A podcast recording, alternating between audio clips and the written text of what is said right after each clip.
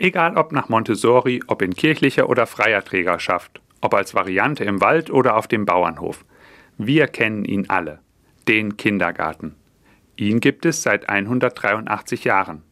Wie bahnbrechend diese Erfindung war, zeigt sich daran, dass es auch im Englischen keinen anderen Namen dafür gibt und er dort auch Kindergarten heißt. Wie wichtig der Kindergarten für die Kleinen von drei bis sechs Jahren ist, sehe ich jeden Tag an meinem Sohn Linus. Im Kindergarten trifft er seine Freunde, lernt Interaktion mit Gleichaltrigen, wird gefördert und gefordert.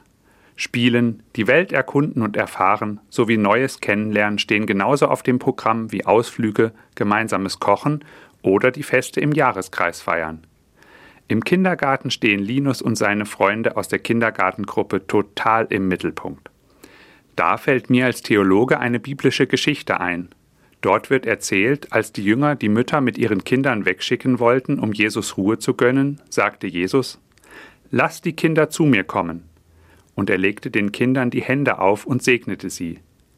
Damit hat Jesus gezeigt, Kinder sind wichtig.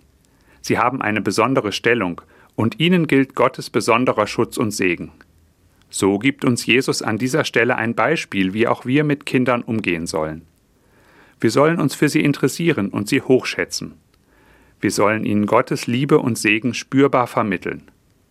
Für mich stehen alle Erzieherinnen und Erzieher in der direkten Jesus-Nachfolge, wenn sie sich täglich in den unzähligen Kitas und Kindergärten liebevoll um die Kinder mühen, sich mit ihnen beschäftigen und sie auf diese Weise in den Mittelpunkt stellen.